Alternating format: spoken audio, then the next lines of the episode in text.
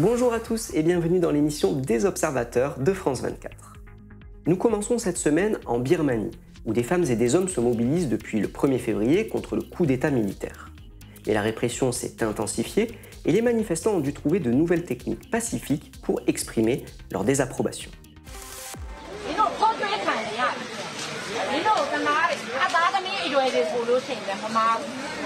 Une vieille dame prend à partie un groupe de soldats. Elle fait partie des citoyens birmans qui ont ouvertement défié l'armée lors des manifestations contre le coup d'État militaire du 1er février dernier.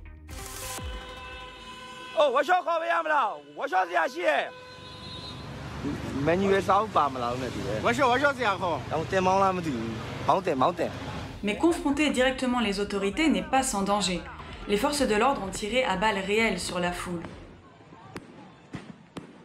Pour éviter les altercations violentes avec la police, les manifestants rivalisent de créativité pour élaborer de nouvelles formes de désobéissance civile.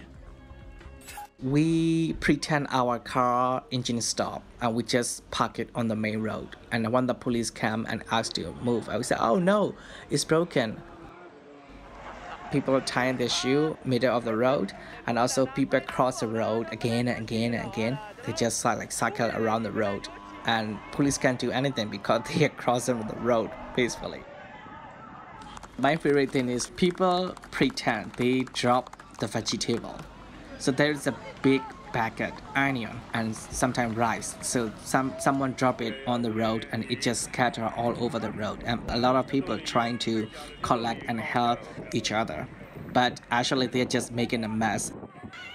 They put it back to the plastic bag which has a hole at the bottom. It just drop again.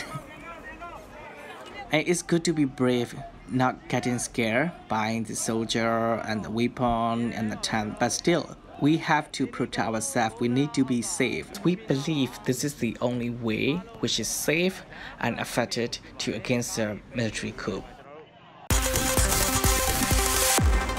Si l'opposition au coup d'État en Birmanie est bien réelle, de fausses images ont circulé au début de la mobilisation. On revient sur certaines d'entre elles dans cet épisode de Info ou Intox que vous pouvez retrouver sur notre compte Instagram. Les hommes et les femmes montrent leur opposition au coup d'État. panneau en Birmanie. Si vous ne vous battez pas, vous allez finir comme les Thaïlandais, sans futur. Depuis le coup d'État militaire du 1er février en Birmanie, de nombreuses photos circulent, parfois pour discréditer les manifestants, d'autres fois pour émouvoir l'opinion publique. C'est le cas de cette photo de l'ex-chef de l'exécutif Aung San Suu Kyi qui aurait été prise au moment de son arrestation. Pour savoir d'où vient cette photo, il suffit de faire une recherche d'image inversée, par exemple sur Google Images. Et là, on découvre que cette photo vient d'un film du réalisateur français Luc Besson. On peut même retrouver l'extrait d'où vient cette photo dans la bande-annonce.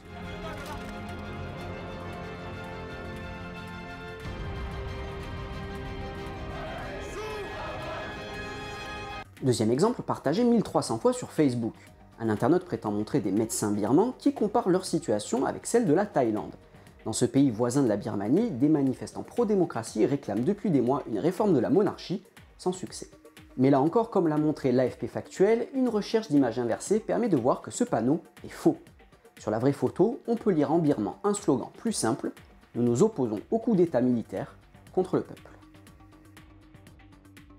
Ces deux photos rappellent que tout événement international peut entraîner la diffusion de fausses images, donc si vous avez le moindre doute, pensez à la recherche d'images inversées, cela peut vous éviter de relayer une intox.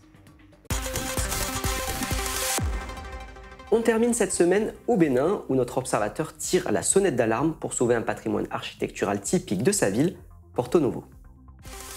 Je dois monter, je monte sur l'étage. Vous voyez déjà, il y a les premiers dégâts. Ça, c'est les premiers dégâts. La personne qui filme s'appelle Adjao Ali, il est béninois et il montre les ruines de la villa de type afro-brésilien, construite par son arrière-grand-père il y a plus de 100 ans. Ces maisons ont été construites par des descendants d'esclaves affranchis au Brésil. Revenus au Bénin, ces derniers ont ramené avec eux les techniques architecturales de leurs maîtres. Au 19e siècle, construire de tels édifices était signe de richesse, mais aujourd'hui, ils sont pour la plupart dans un état de délabrement avancé, selon notre observateur.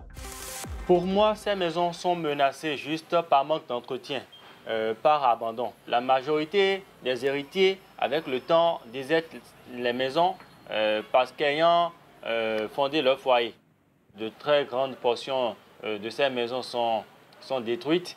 Il n'y a plus de toiture au niveau de ces, de ces maisons. Il n'y a plus de fenêtres. Et les murs sont fissurés. C'est des spectacles qui n'en ont pas la ville de Porto-Novo, capitale du Bénin. À Porto Novo, la municipalité affirme sa volonté de sauvegarder le patrimoine et a rénové récemment trois villas, mais pour Adjao Ali, c'est insuffisant. Trois ou quatre maisons eh, à côté d'une centaine, c'est pratiquement pas, pas, pas, la peine. Et donc, euh, je pense qu'il faudra faire beaucoup plus d'efforts. À l'endroit des autorités, je voudrais lancer un appel. Il faut qu'ils se penchent beaucoup plus sur la question de la sauvegarde des édifices afro-brésiliens. C'est des témoins vivants de l'histoire de l'histoire de la traite négrière, de l'histoire de l'Afrique. Alors, il ne faudrait pas les laisser mourir. Si vous aussi, vous voulez nous alerter sur ce qu'il se passe près de chez vous, tous nos contacts sont à l'écran. Envoyez-nous vos photos ou vidéos amateurs et peut-être que le prochain observateur de France 24, ce sera vous. À très bientôt.